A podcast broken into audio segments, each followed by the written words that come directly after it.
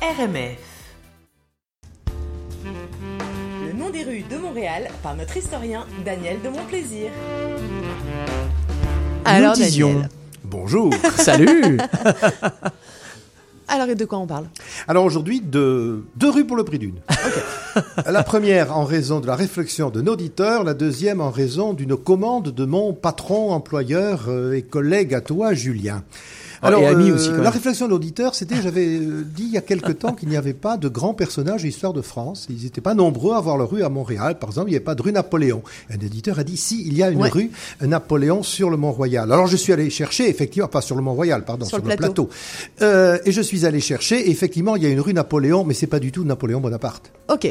Ah, pas du drôle, tout. ça. Et non, rien à voir avec Napoléon. Cette rue, elle a été percée en 1834 sur le terrain donné à la ville par un notaire, ça se faisait pas mal à l'époque, monsieur de Courville, qui avait voulu en contrepartie que les noms du lotissement portassent le nom de gens de sa famille, dont un petit-fils qu'il venait de perdre à l'âge d'un an et qui s'appelait Napoléon. Et donc voilà pourquoi c'est Napoléon Cadieux de Courville, petit garçon mort à l'âge d'un an, qui a une rue qui porte son prénom à Montréal depuis Wow. 1834. Rien à voir donc avec l'empereur Napoléon Bonaparte. Ok. Maintenant, pour faire plaisir à Julien, plutôt pour répondre à son instruction qui me faisait remarquer la semaine dernière Oui. qu'il y avait assez que je parlais beaucoup de petites rues euh, secondaires et qu'il devait bien quand même rester quelques artères à signaler. Eh bien oui, je vais vous même parler et d'une grande artère et d'un grand monsieur, les deux à la fois, la rue Pile, la Ah bah rue oui. de Robert Pile qui traverse Ah oui. le centre de Montréal depuis le Mont-Royal jusqu'au canal de la Chine. En plus, c'est le moment de le prendre parce qu'elle n'est pas encore enneigée. Quand elle est enneigée, Ah, je vais te dire, elle est surtout fermée en ce moment. oui, parce Il y a surtout une partie qui est fermée, tu vois. Donc, euh, Alors elle a été percée en 1854, cette rue, quand Montréal était la capitale économique du Canada et notamment celle des hommes d'affaires anglophones. On est en pleine époque de l'Angleterre victorienne. En l'honneur donc de Robert Peel qui était mort quatre ans plus tôt, en 1850. Alors je vous le disais, c'est un très important personnage de l'histoire du Royaume-Uni et de l'Angleterre victorienne. Pourquoi? Il est né en 1788 dans le Lancashire, son père baronnet et industriel, député à la Chambre des communes. Il vient d'une très très bonne famille, Robert Peel, hein, c'est pas un va-nu-pied. Ok. Euh, il fait ses études à Oxford et comme papa meurt un peu prématurément, eh bien il prend sa place de député. Euh, à l'âge de 21 ans, Tory, c'est-à-dire conservateur bien sûr, à ce moment-là c'était le suffrage censitaire, il est élu par 24 personnes. Parce qu'il y a 24 électeurs dans sa circonscription, il n'a pas d'opposants, et sur 24 électeurs, bah, il a 24 voix. Le voilà donc député à l'âge de 21 ans, et alors il fait sensation lors de son premier discours.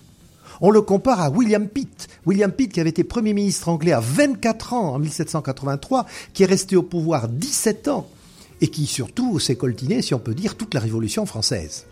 D'ailleurs, euh, ce brave Robert Peel, bah, il entre au gouvernement dès 1811, à 23 ans, sous-secrétaire d'État aux colonies, puis secrétaire d'État aux affaires irlandaises. L'Irlande, à ce moment-là, fait partie du Royaume-Uni. Et il lutte assez sévèrement contre l'agitation indépendantiste et catholique. C'est un conservateur, un Peel. Ce qui lui vaut en 1822 de devenir ministre de l'Intérieur. Il passe quelque temps dans l'opposition parce qu'il n'est pas d'accord avec les libéraux. Il revient au gouvernement en 1829 grâce au duc de Wellington, dont on a déjà parlé Bah, ici. totalement. Et alors il fait un truc formidable. Il est ministre de l'Intérieur de nouveau. Et il réorganise les forces de police londoniennes et anglaises qui à l'époque étaient, euh, étaient un petit peu dans le désordre.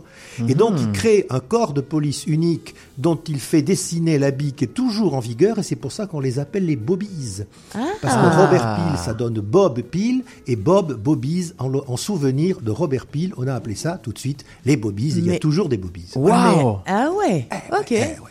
Mais je l'apprendrai plus jamais de, de la même façon, Eh, ces voilà, trucs. exactement. voilà.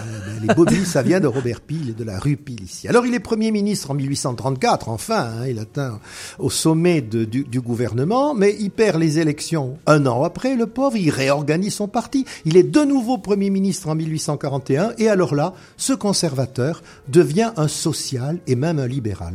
Et comme souvent, cet homme, a priori de droite, mène une politique de gauche, qu'on en juge. Il fait voter l'impôt sur le revenu. C'est la première fois dans un pays au monde qu'un impôt sur le revenu est créé. C'est en 1841 Et au Royaume-Uni par Robert Peel. Il fait une, propose une loi, qui est votée, sur la limitation du travail des enfants. Alors attention, hein, il s'agit d'interdire le travail des enfants de moins de 12 ans, d'interdire les semaines de moins de 80 heures. Euh, c'est pas, pas, les, encore les, conditions sociales actuelles. Euh, Mais c'est quand même la première loi sociale anglaise sur le travail des enfants. Il fait également adopter une loi sur la sûreté des machines. Car autrefois, les machines à vapeur, ben, elles pétaient à la gueule de l'ouvrier, il mourait, euh, il n'y avait pas d'indemnité, il n'y avait rien du tout.